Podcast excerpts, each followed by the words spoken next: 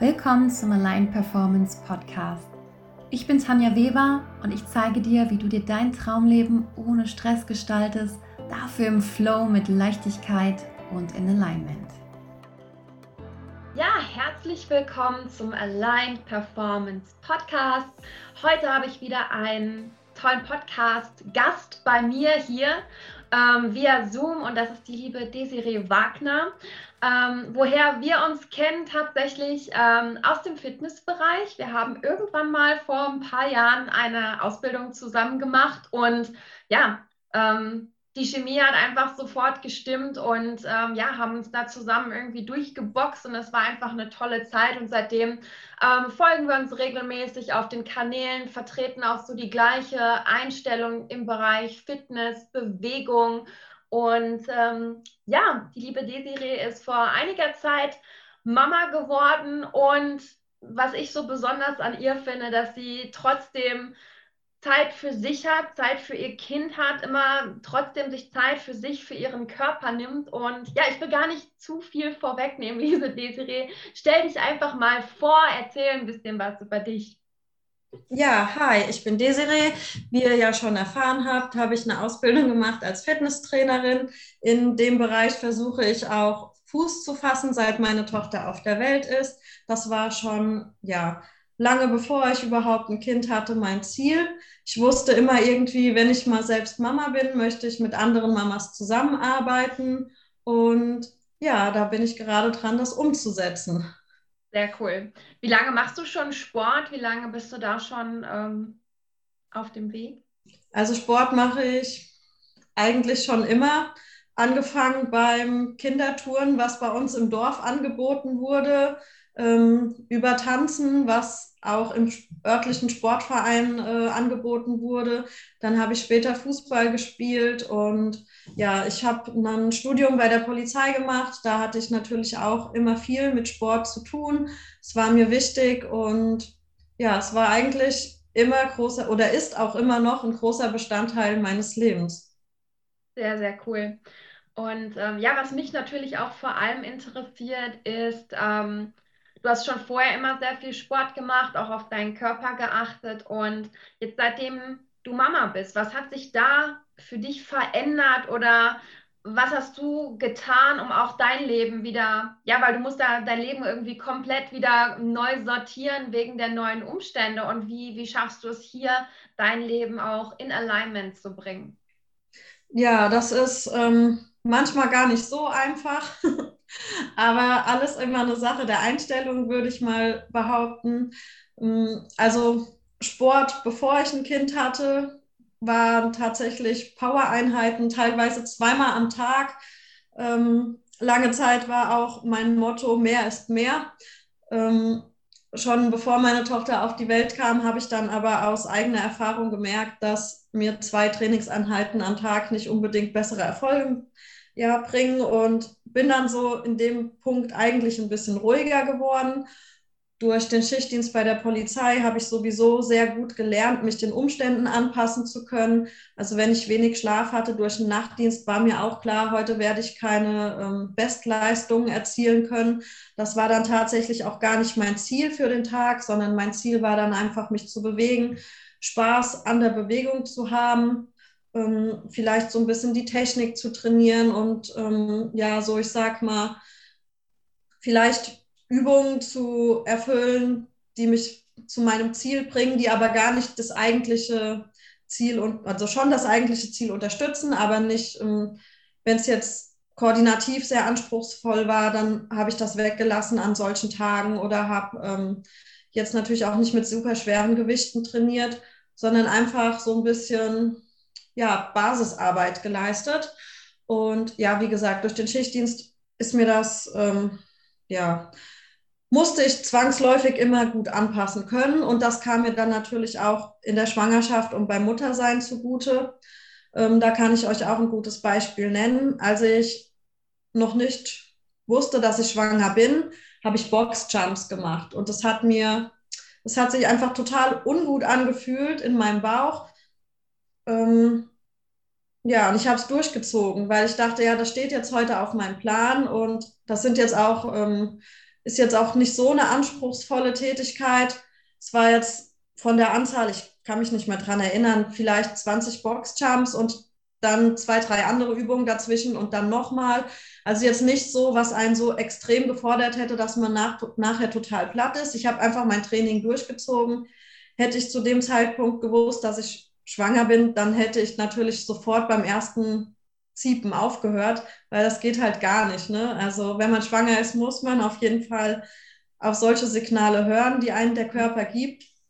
Und das ist das Allerwichtigste, was man machen kann. Und dann findet man einfach eine Alternative, die man an dem Tag machen kann. Mhm. Und ja, so musste ich mich natürlich anpassen. Also in der Schwangerschaft habe ich dann ähm, viel, ja, auch so Basisarbeit gemacht, ähm, Stabilität für die Hüfte, Kraft für die Beine, ohne Gewichte allerdings oder mit weniger Gewicht, einfach weil ich wusste, dass es wichtig ist, dass man ja eine stabile Hüfte hat, dass man auch im, durch die Schwangerschaft, wenn der Bauch nach vorne geht, dann wird ja das Gangbild ähm, instabiler, der ganze Körper ist instabiler.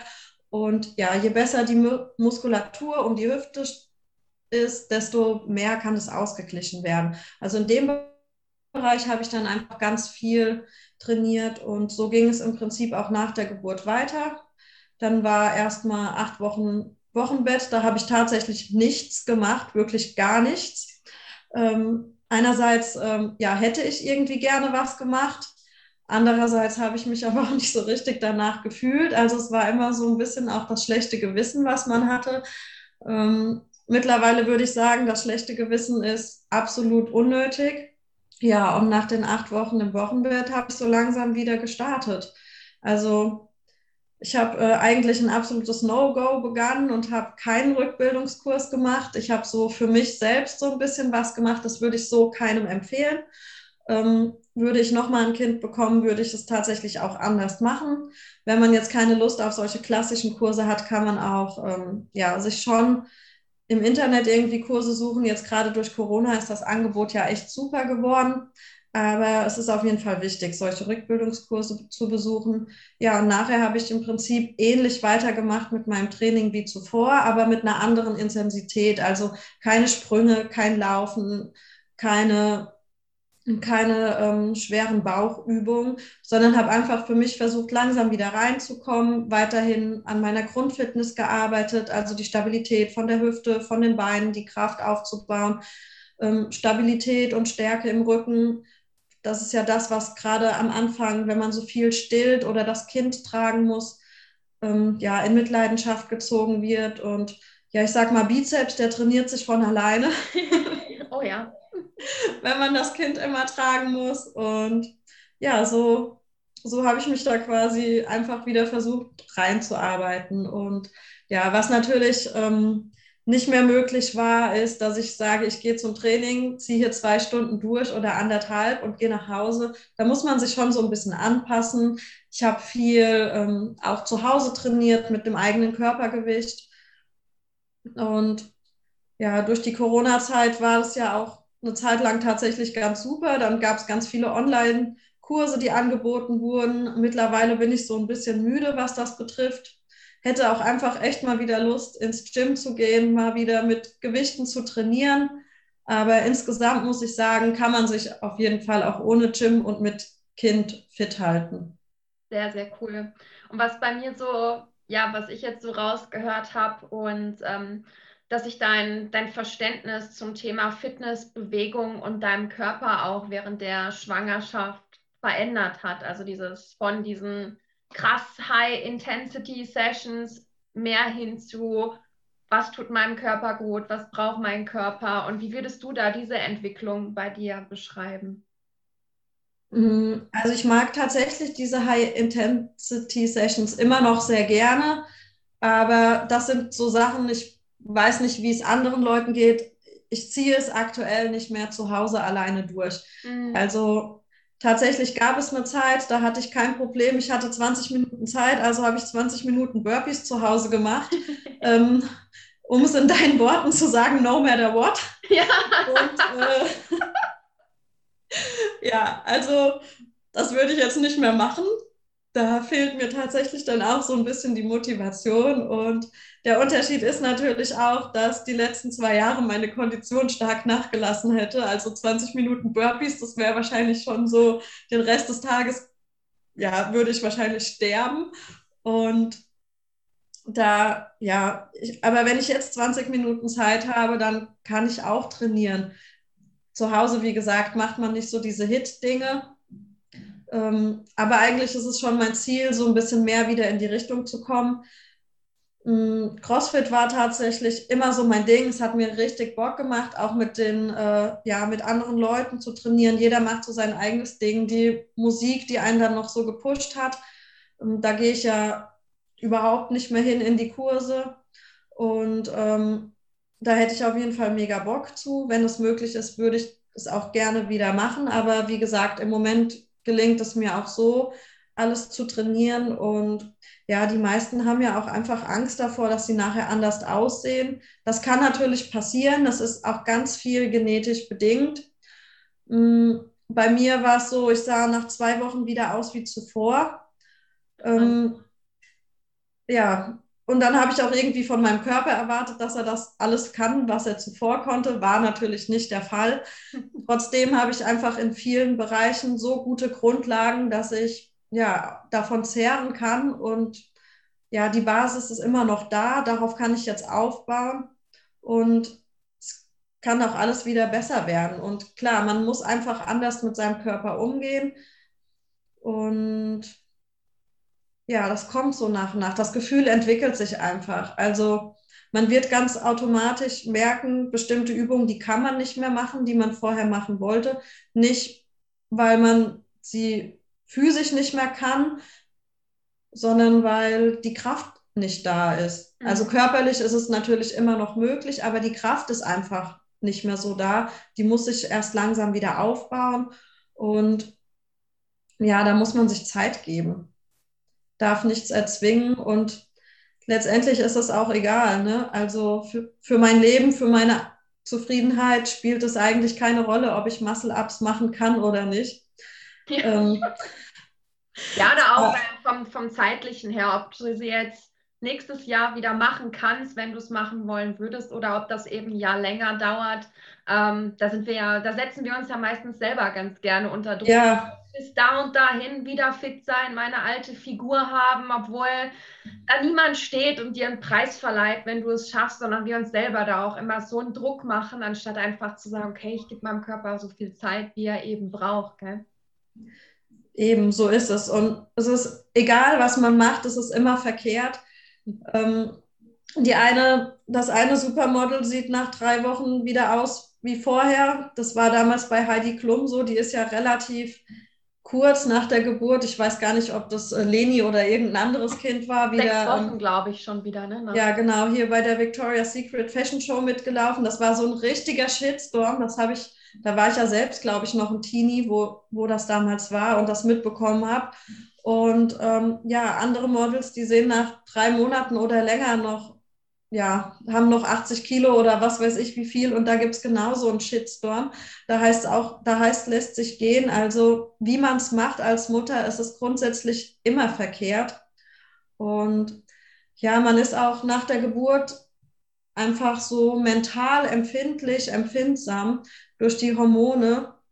Und ich weiß, bei mir war es so, ich habe ganz viele Komplimente bekommen für meine Figur und habe dann ein schlechtes Gewissen gehabt, weil ich gar nichts dafür getan habe. Es war einfach so, dass ich wieder so aussah. Und ich dachte dann auch immer, ich muss mich erklären. Aber es ist vollkommen egal. Ich hätte die Komplimente auch einfach annehmen können, hätte sagen können, danke, schön, dass du es wertschätzt, weil ich es mittlerweile so sehe, den Grundstein, den habe ich nicht nach der Geburt gelegt, sondern quasi in meinem Leben davor. Ja, klar. Aber was ich da auch eben mitnehme und was ich tatsächlich auch immer wieder sehe, dass, dass wir generell schon als Frauen von außen sehr, sehr stark beurteilt werden in allem, was wir tun. Aber gerade jetzt in Bezug aufs Muttersein gibt es natürlich dann immer wieder die Menschen, die es besser wissen und wo ich auch einfach denke, dass jede Schwangerschaft so individuell und verschieden ist, so viele genetische Unterschiede. Und ich finde es ja, generell einfach schade, dass Menschen von außen sich das rausnehmen, darüber zu urteilen. Meistens die, die vielleicht selbst noch überhaupt keine Kinder haben oder irgendwas, oder? Mm, ja, da habe ich tatsächlich schon die verrücktesten Dinge erlebt. Und das war auch für mich, muss ich sagen, das Allerschwierigste. Es fing ja schon in der Schwangerschaft an. Ich habe ein gutes Körpergefühl, ähm, wusste, was meinem Körper gut tut und was nicht. Und ähm, trotzdem kamen immer wieder Stimmen so, ja, ob das gut ist, dass sie so viel Sport macht, ob die ihrem Kind nicht schadet. Ähm, ich muss sagen, glücklicherweise hat es niemand zu mir gesagt. Meine Mutter hat es wohl häufiger zu hören bekommen. Ähm, und die hat es dann natürlich an mich rangetragen. Ähm, aber dann denke ich mir auch immer, was nehmen die Leute sich raus? Es ist mein Körper und selbst, so blöd wie es sich anhört, aber selbst wenn ich dem Kind damit schade, ist es mein Kind. Ich muss das für mich verantworten.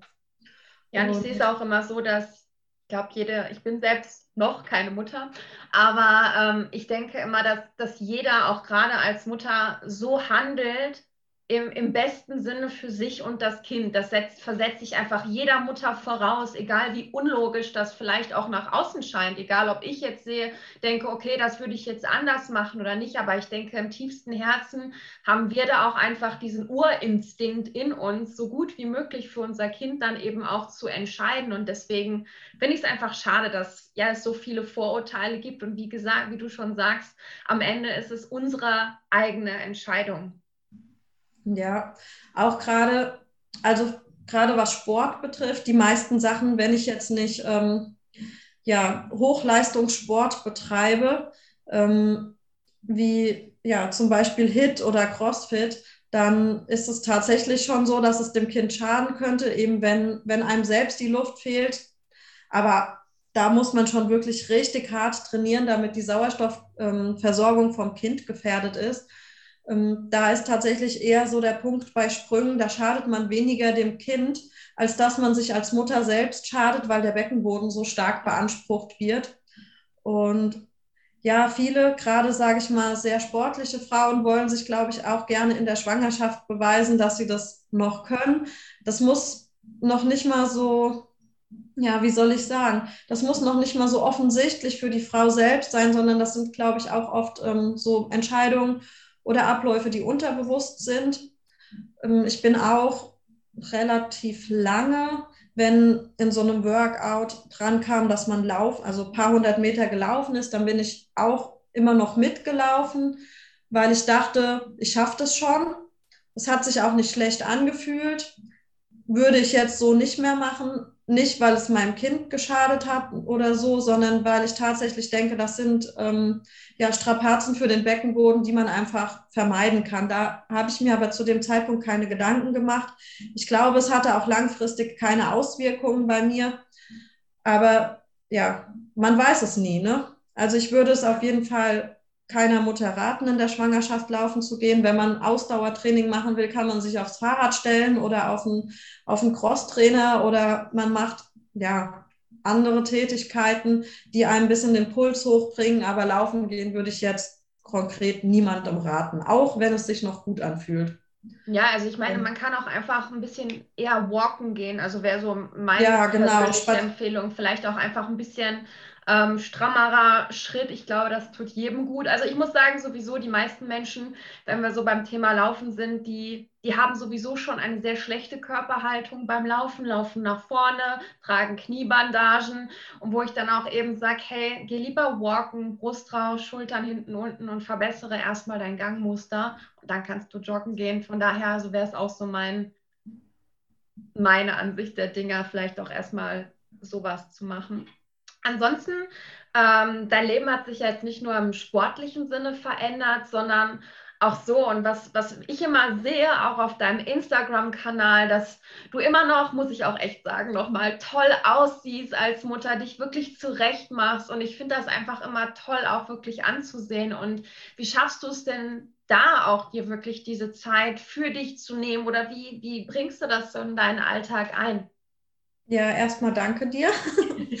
ähm, also ich sag mal, mein absoluter äh, Traum morgen war zum Beispiel heute. Ich konnte bis 7 Uhr schlafen und habe die Nacht seit Ewigkeiten mal wieder sechs Stunden am Stück geschlafen.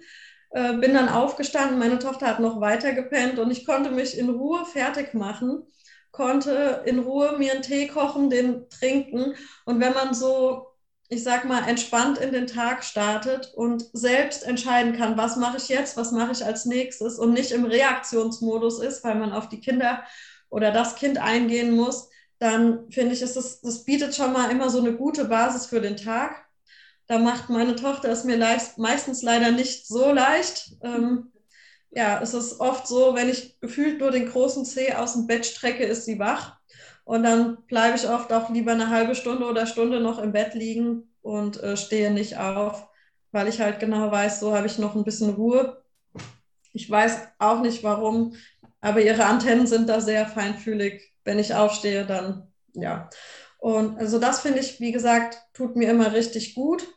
Und ansonsten, ja, was soll ich sagen? So viel mache ich eigentlich gar nicht. Die meiste Zeit laufe ich ungeschminkt rum, äh, benutze ein bisschen Wimperntusche, aber es sind so die kleinen Dinge im Leben. Also wenn man so stetig versucht oder konstant das gleiche Level zu halten, es muss ja kein High-Level sein, sondern so ein konstantes Level, wo man sich selbst wohlfühlt. Also ich möchte auch in den Spiegel gucken und sagen, ja, ich gefalle mir und nicht, oh mein Gott, wer ist denn das?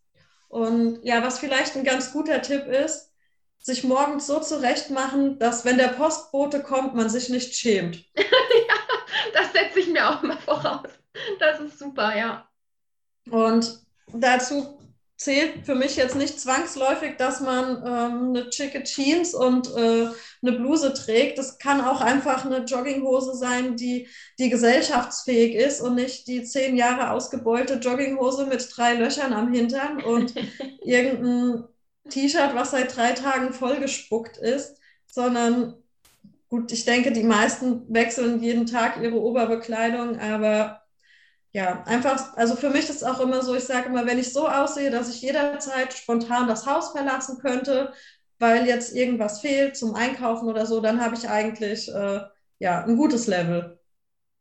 Das finde ich richtig gut. Also vor allem auch, ein, wie du schon sagst, dazu gehört gar nicht, dass man sich riesen auftakelt oder so. Und es reicht ja auch einfach, wenn man, weiß nicht, sein Gesicht wäscht, sich, weiß nicht, seine Tagespflege aufträgt und einfach sich ein bisschen ja, so anzieht, dass man sich auch einfach wohlfühlt, gell? Genau, für den einen gehört Wimperntusche und Make-up dazu, für den anderen nicht. Ähm, aber ich, wie du eben schon gesagt hast, mal das Gesicht waschen und mal die Haare kämmen und ordentliche Kleidung an und dann fühlt man sich auf jeden Fall, wenn man am Spiegel vorbeigeht, auch schon gut. Also so geht es mir. Und schaffst du es sonst auch noch so dir die Zeiten für dich zu nehmen? Sprichst du dich da vielleicht mit deinem Partner ab oder wie, wie, wie managt ihr das so zusammen? Also wir hatten, ich glaube, als Corona angefangen hat, war meine Tochter neun Monate alt. Ähm, bis dahin hatten wir tatsächlich so einen ganz guten Flow gefunden. Und seitdem ist ja natürlich sowieso alles anders. Ne? Mhm. Ähm, ja, die ersten Wochen, wie gesagt, war ich eigentlich ununterbrochen mit meiner Tochter zusammen. Ich muss dazu sagen, wir haben hier auch keine Verwandten in der Nähe wohnen, die mal einspringen könnten. Also ja, deswegen war meine Tochter eigentlich immer bei mir. Und wenn ich ins Fitnessstudio gegangen bin zum Trainieren, dadurch, dass ich gestillt habe, wir haben es meistens so gemacht, dass wir zusammengegangen sind und erst hat der eine trainiert, dann hat der andere trainiert und in der Zwischenzeit, ja, ist der andere mit der Kleinen spazieren gegangen oder hat sie einfach auf dem Arm gehalten. Und dann habe ich eine Zeit lang samstags morgens für mich äh, mit einer Freundin so ein kleines Sportprogramm gemacht. Ähm, das war hier in Düsseldorf von Lululem. Die bieten immer, also vor Corona, bieten die immer samstags morgens Yoga an. Jede Woche ein anderer Trainer. Das ist kostenlos für die Kunden. Und das war für mich eigentlich so ein, ein super Ding. Das war, ich habe verschiedene Trainer kennengelernt und kam einfach mal raus. Zu der Zeit hatte mein Fitnessstudio sowieso noch nicht auf. Und ja, ich konnte tatsächlich einfach mal für mich alleine was machen. Das hat mir super gut getan. Und ähm, ja, seit Corona muss ich sagen, ist es ein bisschen schwieriger geworden. Aber da finden wir eigentlich auch ähm, ja immer irgendwie ein Kompromiss für uns. Vor kurzem, ja, ist jetzt auch schon ein halbes Jahr her, haben wir jemanden kennengelernt. Die Tochter ist genauso alt wie meine Tochter. Und ja, mit dem Vater versteht sich mein Freund auch sehr gut und die machen dann quasi immer so ein Daddy-Date. Ach, cool. trinken ihr Bierchen zusammen und die Kleinen spielen ganz toll zusammen und dadurch ähm, habe ich dann auch mal so ein bisschen Zeit für mich. Und die beiden, also die beiden Väter und auch die beiden Kinder haben äh, ja auch Spaß. Von daher, das ist echt so eine Win-Win-Situation. Ja, cool. Ähm, ja, und im Prinzip so, wie man es als Mutter auch oft macht, dann trifft man sich ja auch mit anderen Müttern und äh, die Kinder sind dabei. Und ja, das klappt eigentlich ganz gut. Mal mehr, mal weniger. Ähm, Corona ist für, für alle nicht so leicht. Also ich würde mir tatsächlich auch mal wünschen, einfach mal in Ruhe shoppen zu gehen oder mich entspannt mit Freunden treffen zu können. Meine Freunde wohnen ja alle ein bisschen weiter weg und da ist es dann schon schwierig, gerade wenn man dann noch auf Ansteckungen und sowas achten muss. Und ja, aber auch das hat letzte Woche vorletzte Woche funktioniert. Da war ich bei meinen Eltern und habe mir dann mal ganz spontan einen Tag Kinder freigenommen. Habe zwei Freundinnen in deinen Story. Ja, ja, sehr cool. Habe zwei Freundinnen in Wiesbaden besucht und das sind dann so acht Stunden. Ich glaube, acht Stunden war ich weg und man vermisst irgendwie das Kind auch sofort, aber man kann auch langfristig davon ja was mitnehmen. Es hat einfach richtig gut getan, mal die Verantwortung abgeben zu können und nicht immer noch nebenbei auf die Bedürfnisse von so einem kleinen Menschlein achten zu müssen. Was würdest du da vielen Müttern mitgeben, die jetzt, wo jetzt sie genau vielleicht wissen, boah, das, das würde ich auch so gerne mal wollen, aber die vielleicht genau da auch so ein schlechtes Gewissen haben oder sich irgendwie schlecht fühlen, wenn sie auch mal das Gefühl haben, boah, ich würde auch gerne mal mein Kind für ein paar Stunden einfach mal abgeben und einfach für mich sein. Ja, das ist schwierig. Also es kommt natürlich ganz stark auf die Umstände an mm, und wie alt das Kind ist. Gerade als Mutter, wenn man stillt, dann ist man natürlich ja das Allerwichtigste. Klar. Und ja, was soll ich sagen? Da gibt es auch Möglichkeiten. Ne? Es gibt sowas wie Milchpumpen. Der eine mag es, der andere mag es nicht. Ähm, da vielleicht nochmal der Hinweis, in der Theorie hört sich das immer ganz toll an. Es gibt tatsächlich viele Mutter, bei denen kommt nichts, wenn die ähm, die Milchpumpe anschließen. Also das muss man so ein bisschen wohl üben. Und ähm, ja, das ist dann auch mal ganz praktisch und so kann man mal eine Stillmahlzeit ersetzen. Ähm, oft ist es aber auch so, wenn die Mutter nicht verfügbar ist, dann geht es auch. Also die Kinder merken das schon und wenn die Mama nicht da ist, dann geben die auch Ruhe.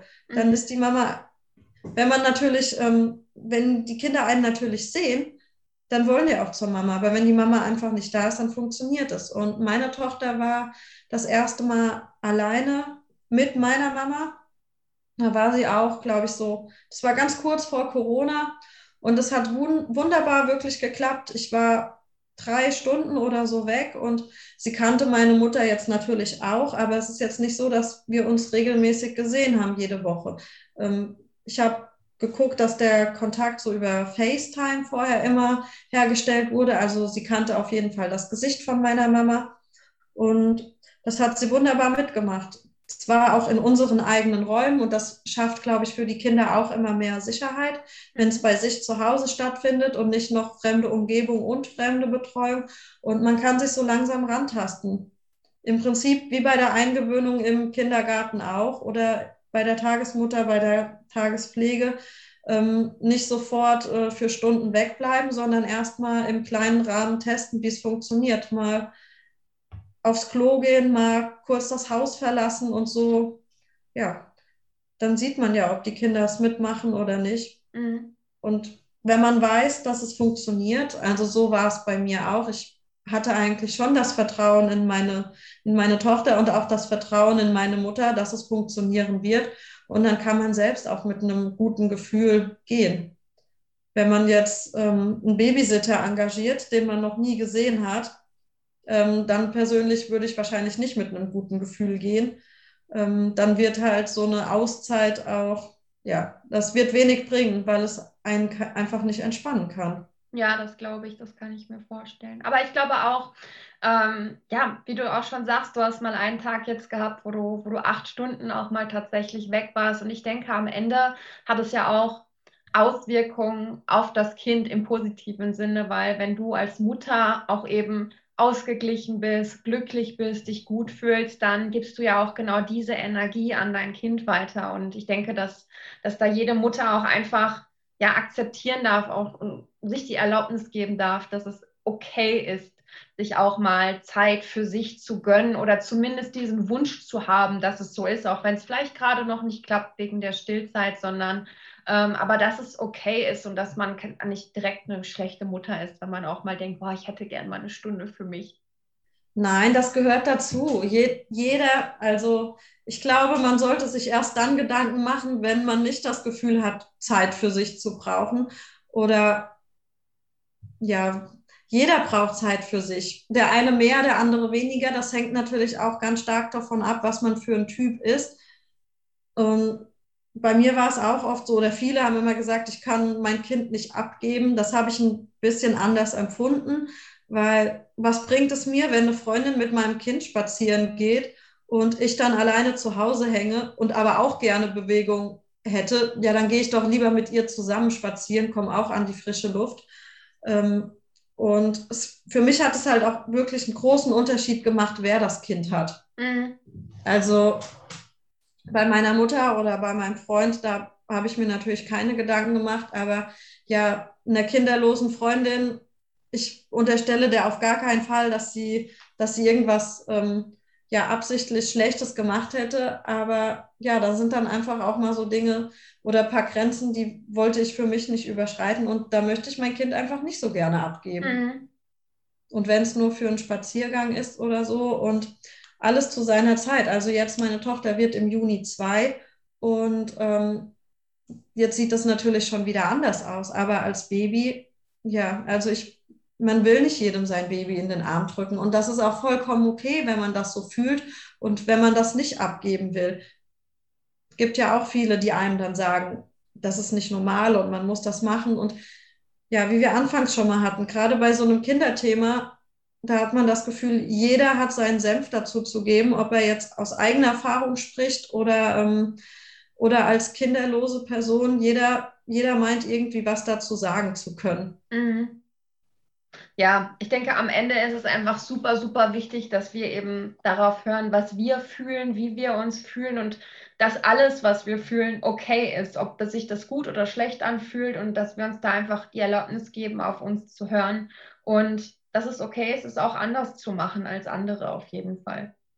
Auf jeden Fall ist das okay. Jeder muss für sich, für sein Kind, für seine Familie den perfekten Weg finden. Ähm, ich denke, der eine findet ihn früher, der andere findet ihn später, aber jede Familie hat ihren eigenen Weg, ihren eigenen Stil und was für mich okay ist, ist für andere noch lange nicht okay. Und irgendwann, irgendwann wird die Zeit kommen, wo man rückblickend auch sagen kann, es ist gut, dass es so war. Oder man wird sagen, wir müssen, wir müssen irgendwas verändern. Aber solange man nicht das Bedürfnis hat, was zu verändern ist es egal, was andere dazu sagen. Man wird, wie du schon gesagt hast, keiner wird mit Absicht seinem Kind was Schlechtes wollen. Und von daher, ja, es ist richtig. Jede Mutter wird schon instinktiv ähm, das Beste für ihr Kind wollen. Genau. Wenn man, wenn man bestimmte Sachen so fühlt, jetzt gerade beim Schlafthema, da hat ja auch jeder irgendwie eine Meinung zu. Ähm, also für mich war es nie eine Option, mein Kind schreien zu lassen. Ähm, und ich sag mal, die Generation meiner Oma, die ist ja noch so mit dem, mit dem Satz, ein Kind muss auch mal schreien, damit die Lungen sich entwickeln, aufgewachsen. Ähm, besonders wenn man weiß, wo dieser Satz herkommt, dann ja, macht er einen schon fast aggressiv, wenn man das hört. Und dann gibt es welche, die schießen komplett dagegen. Ich persönlich habe mir halt immer gedacht, meine Oma ist eine alte Frau, ne? die hat selbst acht Kinder. Was soll ich jetzt mit ihr diskutieren? Da rein, da raus. Und ähm, ja, also ich für mich habe halt entschieden, mein Kind wird nicht reingelassen. Und ja, sie schläft trotzdem. Ich glaube, es ist auch also ich, ich kenne das auch, ich habe das jetzt bei meiner Freundin eben beobachtet, die, wo ich die Schwangerschaft dabei war, jetzt danach und auch was sie, mit welchen Aussagen sie so zu kämpfen hat und wo wir uns auch ständig darüber unterhalten, dass eben die älteren Generationen, ohne jetzt einfach was Schlechtes zu wollen, mittlerweile ist einfach die Forschung und das Wissen ja auch ähm, ganz viel, viel weiter als damals noch. Und wenn, wenn man jetzt weiß, welche Entwicklung so ein Kind gerade einfach mitmacht, Woche für Woche teilweise und was plötzlich für neue Dinge kann und sehen kann und fühlen kann, ähm, dann können wir jetzt, glaube ich, auch ganz andere Verbindungen irgendwie herstellen, warum das so ist, warum ein Kind jetzt vielleicht auch gerade einfach schreit und ähm, ja, aber auch hier wie gesagt, finde ich es gut, dass du auch sagst, okay, du handelst hier so, wie du es für richtig hältst. Und, aber ich denke auch in dem Sinne, ähm, dass es sehr viel ausmacht, um auch Vertrauen zum Kind zu schaffen, dass das Kind Vertrauen zu, zu dir als Mutter einfach hat, wenn du es eben nicht da liegen lässt und schreien lässt. Eben, also die, das Wichtigste für das Kind ist, dass es eine enge Bindung zur Mutter hat und auch zum Vater. Und durch Schreien lassen wird es die auf jeden Fall nicht bekommen. Und aber es ist, es ist einfach so interessant. Erst heute Morgen habe ich wieder eine Aussage von einer anderen Mutter gelesen ähm, in so einem Facebook-Chat. Die hat das Kind eingewöhnt im Kindergarten und das Kind weint nicht, wenn sie geht. Und jetzt hat sie Angst, dass sie eine schlechte Bindung hat. Also als Mutter, man ist so bescheuert. Anstatt dass man sich darüber freut, ähm, dass das Kind nicht weint, ähm, macht sie sich Sorgen darum, dass das Kind nicht weint, weil ja immer wieder also das ist das, was ich mitbekommen habe, immer wieder auf diese sichere Bindung gepocht wird, ähm, auf, in irgendwelchen Facebook-Gruppen. Also man macht sich einfach so verrückt. Und ja, ich denke, die meisten Kinder, wenn man ähm, Bedürfnis, auf die Bedürfnisse vom Kind achtet, dann werden die Kinder eine gute Bindung zu den Eltern haben und dann fühlen die sich einfach sicher, wenn die Eltern gehen und wissen, die kommen wieder und weinen deshalb nicht. Aber wie paradox es eigentlich ist, hat Total. mir heute Morgen halt dieser, dieser Text von dieser Mutter gezeigt, die einfach so verunsichert war. Und meine Tochter weint glücklicherweise auch nicht, wenn ich sie abgebe. Und ähm, ich weiß aber auch, ich könnte sie nicht überall abgeben. Wenn ich sie bei jemand Fremden einfach so stehen lassen würde, dann äh, würde sie auf jeden Fall weinen. Und sie freut sich jedes Mal, wenn ich komme. Und das ist eigentlich so der wichtigere Indikator, dass die Kinder sich freuen, wenn die Mama da ist und dann auch gerne mit nach Hause gehen. Total schön. Ja, aber es ist klar, ne? als Mutter, man ist einfach auf eine andere Art und Weise verletzlich. Und ich glaube, was sich heutzutage alle wünschen, ist eine sichere Bindung zum Kind. Und dann ist man natürlich da auch sehr empfindsam. Das glaube ich. Was bei dir noch ein anderer Part ist tatsächlich, du hast auch, ja, neben, neben deinem Mama-Sein, neben deiner Zeit für dich auch noch ein, ein Business. Und wie, wie schaffst du es da auch noch die Zeit fürs Business zu nehmen während des Mama-Sein, wo auch vielleicht viele sagen so, wow, wie soll ich das da noch irgendwie einbauen? Wie schaffst du das? Ja, also meine Tochter geht ja seit ähm, Oktober, also jetzt ein gutes halbes Jahr, zur Kinderbetreuung. Und deswegen habe ich morgens so ein paar Stunden Zeit, wo ich mich darum kümmern kann. Und ja, am Wochenende immer mal, wenn, wenn der Papa zuständig ist für die Kleine, dann kriegen wir das ganz, dann kriege ich das eigentlich ganz gut gewuppt. Und ja, dass die Zeiten, wo meine Tochter in der Betreuung sind, die nutze ich für mich zum Arbeiten, für den Haushalt und um alles Mögliche zu erledigen. Sehr cool. Und wie wo merkst du, wo du dann vielleicht auch Abstriche für dich machen musst, dass eben dein, dein Business funktioniert?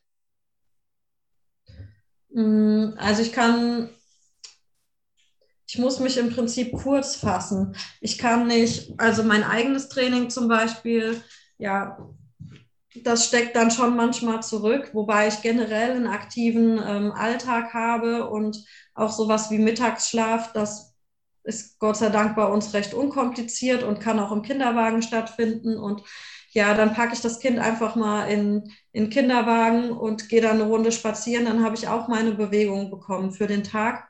Und wenn jetzt sowas wie der Podcast hier gerade ist, das sind Sachen, die plane ich natürlich alles dann ein, wenn eine feste Betreuungszeit da ist, mhm. damit ich eben ungestört arbeiten kann könnte das jetzt zum Beispiel auch samstags machen, wenn ich weiß, mein Freund passt auf die Kleine auf. Und ähm, ja, man muss auf jeden Fall alles gut organisieren. Ich finde, das ist grundsätzlich nicht nur im Mama-Leben, sondern generell auch wichtig, dass man viele Dinge organisiert. Und alles, was geplant ist, steht ja schon mal irgendwie in einer gewissen Art und Weise fest. Man hat sich Gedanken darüber gemacht, ob es jetzt das Essen ist oder was man an dem Tag unternehmen will, ähm, in welcher Reihenfolge man irgendwelche Geschäfte oder sowas abgehen will. Nur weil es geplant ist, muss man sich ja nicht daran halten. Aber wenn ein Plan da ist, dann kann man abweichen. Wenn gar kein Plan da ist, dann vertrödelt man oft so die Zeit, lebt in den Tag hinein und dann ist es auf einmal halb zwölf. Ähm, man sitzt samstags immer noch im Schlafanzug da und man kriegt so nichts auf die Reihe, was ja vielleicht für einen Samstag oder einen Sonntag auch mal ganz nett ist, aber das ist, sage ich mal, nicht mein Anspruch so fürs normale Leben. Und deswegen versuche ich halt grundsätzlich alles gut zu organisieren. Ähm, ja, das fängt beim Essen an. Also bei uns gibt es einen Essensplan, einen festen. Ähm, den machen wir einmal in der Woche zusammen, gucken, wo man Bock drauf hat zu essen. Dann gibt es eine Liste, da schreiben wir alle Lebensmittel drauf, die wir einkaufen. Und dann gehen wir einmal in der Woche einkaufen. Und ich gucke dann, wenn meine Tochter da ist, und die Sachen sind zu Hause, dann kann man auch immer mal in kleinen Schritten was anfangen vorzubereiten. Man muss nicht das komplette Gemüse am Stück schneiden, man kann immer mal sich fünf Minuten nehmen für, für ein Teil. Ist vielleicht so ein bisschen nervig für, für den Alltag, aber so ist es zumindest mit einem Neugeborenen für mich möglich gewesen, ähm, zu kochen oder Dinge vorzubereiten, ohne dass ähm, ja, meine Tochter ja, komplett ausrastet. Sie mochte es nämlich überhaupt nicht, ähm, wenn ich sie in die Wippe gelegt habe. Es war immer mal so fünf bis zehn Minuten am Stück, war das okay. Aber dann wollte sie gerne wieder an meinem Körper sein. Und hätte ich jetzt vorbereiten und kochen am Stück machen wollen, wäre es halt total stressig für alle geworden. Und so konnte ich das mir in kleine Portionen aufteilen. Ja, im Prinzip ist es so mit allem. So läuft es auch mit meinem Business. Ich kann nicht acht Stunden am Stück durcharbeiten, sondern ich habe morgens meine drei Stunden und kann dann abends, wenn die Kleine im Bett ist, nochmal was machen. Und ich muss im Prinzip mir so einen Stundenplan erstellen, damit ich genau weiß, wann was dran ist. Mhm. Und ja. planst du das dann auch hier einmal die Woche? Also ich persönlich setze mich immer gerne sonntags hin und schaue auch wirklich immer, was ist zu tun, weil mir auch sonst, wie du schon sagst, sonst vertrödelt man die Zeit oder weiß gar nicht, was man zuerst machen soll. Wie gehst du daran an die Sache? Ja, genau. Also ich habe auch so verschiedene To-Do-Listen, setze mich auch einmal in die Woche, einmal die Woche hin, gucke, welche größeren Aufgaben anstehen und ähm, wann ich die einplanen kann, wann ich die Zeit dafür finde. Ja, und dann teile ich mir es in kleine Stücke auf und erledige Sachen einfach nicht am Stück, sondern unterbrochen. Das ist klar eine Umstellung und eine Umgewöhnung, aber die Alternative ist, dass man es gar nicht erledigt bekommt und dann sind alle unzufrieden, man selbst und man wird niemandem mehr gerecht. Und so mache ich es auch mit dem Sport. Ich äh, mache jeden Tag was. Entweder gehe ich spazieren und ich mache auch jeden Tag so zwei, drei Übungen für die Beweglichkeit aber ich teile die einfach auf. Ich mache vielleicht morgens nach dem Aufstehen was und versuche meine Tochter zu integrieren. Es gibt ja auch ähm, so Geburts, Geburtsvorbereitungskurse, wollte ich gerade sagen. Nee, die Rückbildungskurse, ähm, wo man die Kinder mitbringen kann. Und genauso gibt es auch online solche Kurse, die man sich bei YouTube ansehen kann. Da kann man sich Inspirationen zum Beispiel holen ähm, und einfach ja, ein paar Sachen machen, wo man die Kinder mit einbaut. Und die finden das toll weil das ja so actionmäßig ist für sie und ja, man selbst bekommt so ein bisschen Bewegung ab. Sehr, sehr cool.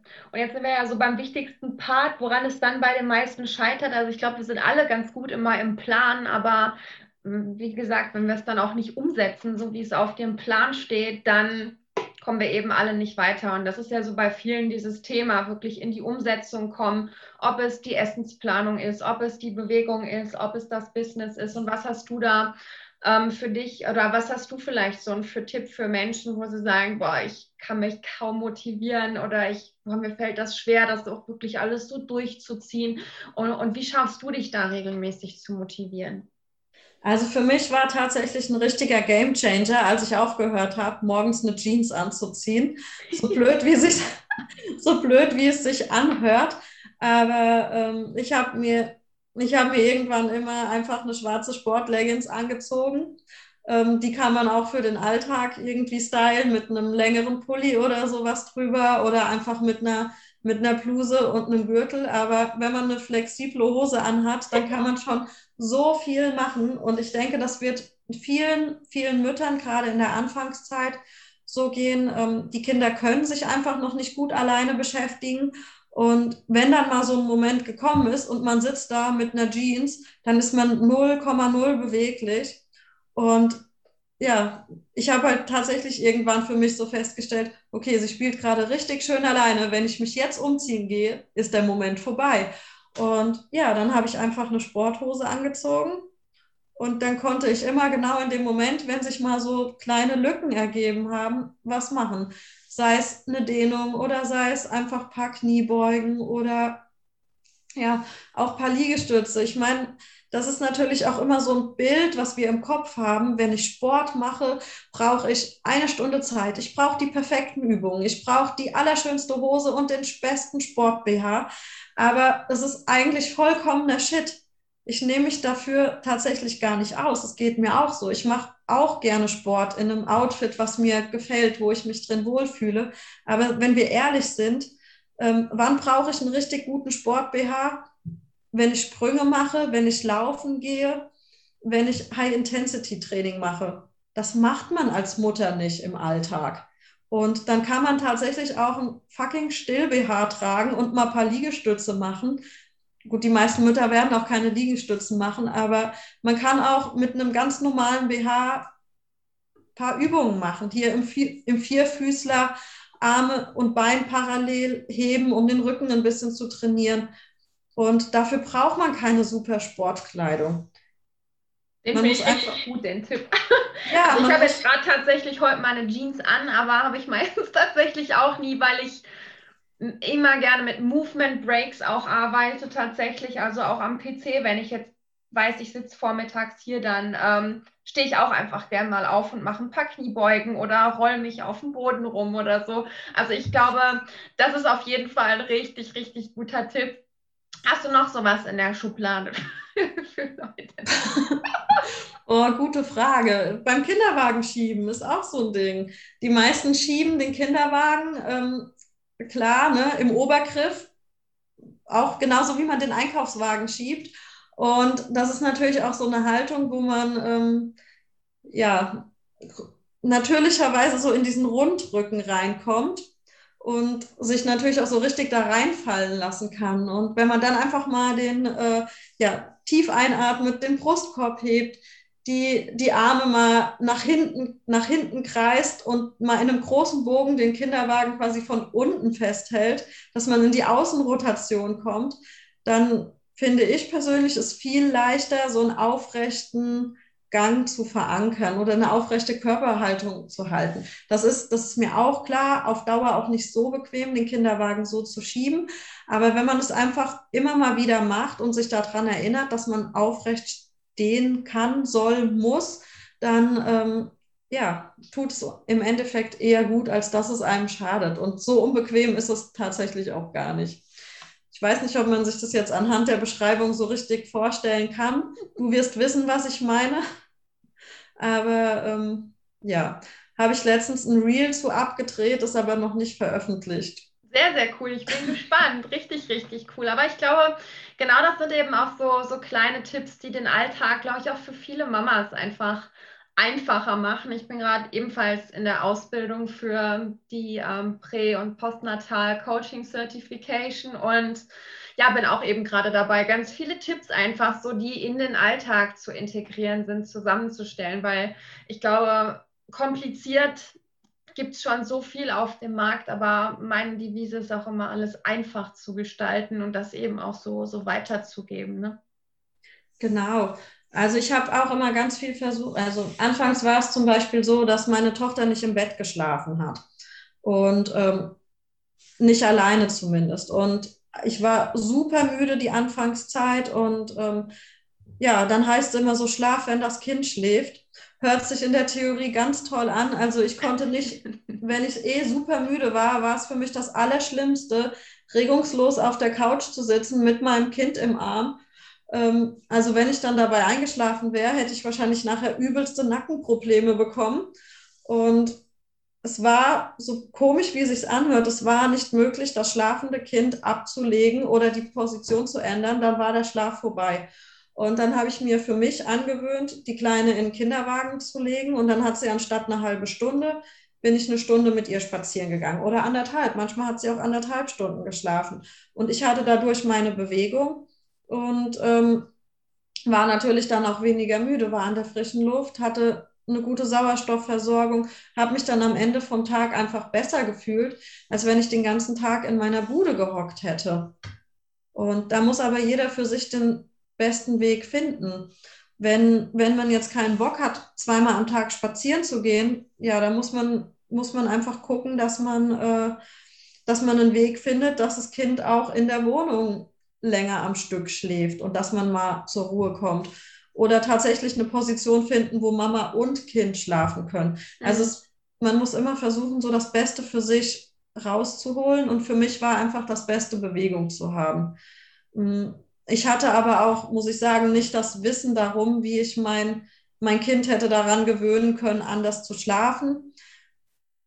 Mittlerweile würden mir da tatsächlich so ein paar Sachen einfallen, die ich ausprobieren könnte. Also mhm. da gibt es auch ja, ganz viele Blogs und Artikel drüber, aber eine Zeit lang habe ich mich so ein bisschen davor gesträubt, solche Sachen zu lesen, hm, weil ich dachte, das kriege ich schon irgendwie alleine hin. Aber ja, es kann auch tatsächlich durchaus mal hilfreich sein, sich Hilfe zu holen. Mhm. Ja, das glaube ich. Aber was ich auch so bei dir toll finde, einfach, und ich glaube, ähm, das fände ich cool, wenn das hier auch viele Mütter einfach für sich mitnehmen oder zumindest als Anregung.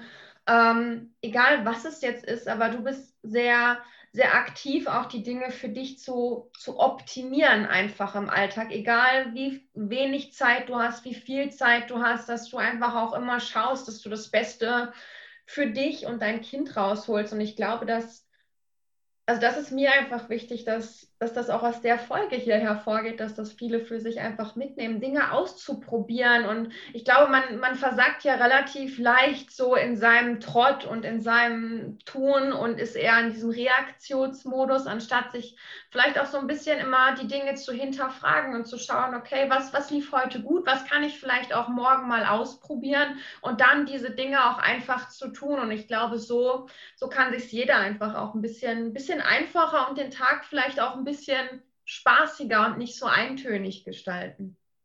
Ja, absolut. Also gerade anfangs ist man, was, was du meintest mit, man versagt in diesem Trott, ähm, man muss ja auch erstmal in diese Mutterrolle hineinwachsen und weiß tatsächlich noch gar nicht so, was funktioniert. Und ich glaube, gerade am Anfang bleiben viele auch mit ihrem Kind alleine zu Hause sitzen, weil sie sich gar nicht trauen, das Haus zu verlassen. Ähm, jetzt mal ein bisschen dramatisch ausgedrückt. Und das kann ich tatsächlich total gut nachvollziehen. Als die ersten ja. vier Wochen rum waren und mein Freund wieder arbeiten gehen musste, stand ich sonntags abends hier und habe geheult, weil ich mir dachte, oh mein Gott, was mache ich denn jetzt den nächsten Tag? Was, was mache ich denn den ganzen Tag? Und es kann ja schon wirklich furchtbar langweilig werden, so ein Tag mit einem Neugeborenen. Also die machen halt einfach nicht so viel. Ja. schlafen tatsächlich überwiegend. Und ja, es, es, ist super süß und mit denen zu kuscheln, aber man hat, also das war mein Eindruck immer, ich habe so viel Zeit wie noch nie und kann sie einfach nicht nutzen. Und man kann sich super gut Hörbücher anhören oder Podcasts, was, ähm, was für mich tatsächlich auch so ein Game Changer war, weil viele sagen auch, man kann beim äh, Spazierengehen telefonieren, setzt aber wieder voraus, dass jemand da ist, der auch Zeit hat. Mhm. Und bei mir war es halt so, meistens die Leute, mit denen ich gerne telefoniert hätte, die hatten auch genau zu der Zeit äh, nur dann Zeit, wenn dann auch mein Freund zu Hause gewesen wäre. Und dann wollten wir die Zeit auch als Familie verbringen. Und aber so, wenn man, wenn man der Typ dafür ist, gerne Hörbücher hört oder gerne Bücher liest, dann ist es tatsächlich ganz cool, so ein Hörbuch als Alternative. Oder ein, oder ein Podcast, da gibt es ja auch von Bespaßung bis Weiterbildung alle Facetten, die es abdeckt. Und da genauso wie beim Spazierengehen kann man das auch ähm, abends beim ins Bett bringen machen. Und man muss sich halt einfach immer wieder anpassen auf den Alltag. Und ich glaube, den größten Fehler, den viele machen, die hängen in der Vergangenheit. Ähm, die wissen, ach, dieser Zustand, der war mal und so hätte ich es gerne wieder. Und dann denkt man immer wieder, ach, wenn es doch wieder so wäre. Ach, und das wäre so einfach, anstatt sich ähm, darauf einzustellen, wie die Situation jetzt ist mhm. und das Aktuelle anzunehmen und zu gucken, wie man für sich das Beste daraus ziehen kann. Und ich nehme mich da überhaupt nicht aus. Ich habe auch ab und an ja diese, diese Gedanken, insbesondere was ähm, ja, die Zeit mit meiner Tochter betrifft, morgens. Da war sie, glaube ich, ein halbes Jahr alt. Da hat es wunderbar funktioniert. Ich bin morgens aufgestanden, habe mich in Ruhe fertig gemacht. Und von heute auf morgen war die Zeit einfach vorbei. Und ich, wenn ich aufgestanden bin, ist sie automatisch mit aufgewacht. Und es hat auch eine Zeit lang gedauert, so für mich, wo ich dann äh, immer wieder dachte, ach, wenn es doch wieder so wäre. Das war so angenehm. Ja, ist nicht mehr annehmen, das Beste draus machen, weil in der Vergangenheit leben, das macht einen nicht glücklich. Total. Ich glaube, das ist auch ein sehr, sehr wertvoller Tipp einfach. Einfach auch sich den, den Umständen und der Lage einfach jetzt anpassen und auch da das Beste draus machen, das Beste mitnehmen. Das heißt ja auch nicht immer, dass es unbedingt schlecht ist. Ne? Genau. Man wird auch wieder andere Wege finden, die für einen passen. Genau. Ja, liebe Desiree, ich finde, wir haben heute ziemlich viele wertvolle Dinge besprochen und ich hoffe, dass wir damit auch einigen Mamas weiterhelfen konnten und auch ein bisschen Mut einfach zusprechen konnten, dass es nun mal einfach echt hart ist und dass wir Frauen da auch echt Wahnsinnsarbeit leisten, glaube ich. Ähm, oder so, wie ich das zumindest sehe. Und deswegen ähm, ja, möchte ich mich bei dir einfach unglaublich für dieses Interview bedanken. Ähm, deine Kontaktinformationen werde ich alle in die Show Notes packen. Ich glaube, über Instagram erreicht man dich ganz gut und ähm, ne? Oder hast ja, auf jeden Fall auf Instagram. Okay, das werde ich natürlich alles verlinken. Da könnt ihr euch alles über Desiree durchlesen, ihr folgen. Und ähm, ja, wie gesagt, ich bedanke mich sehr, dass du heute da warst viele wertvolle Sachen, vor allem der Tipp mit der Jeanshose. finde ich sehr gut. Und ähm, ja, vielen Dank. Ja, danke, dass ich hier sein konnte. Mach's gut. Bis dann. Ciao.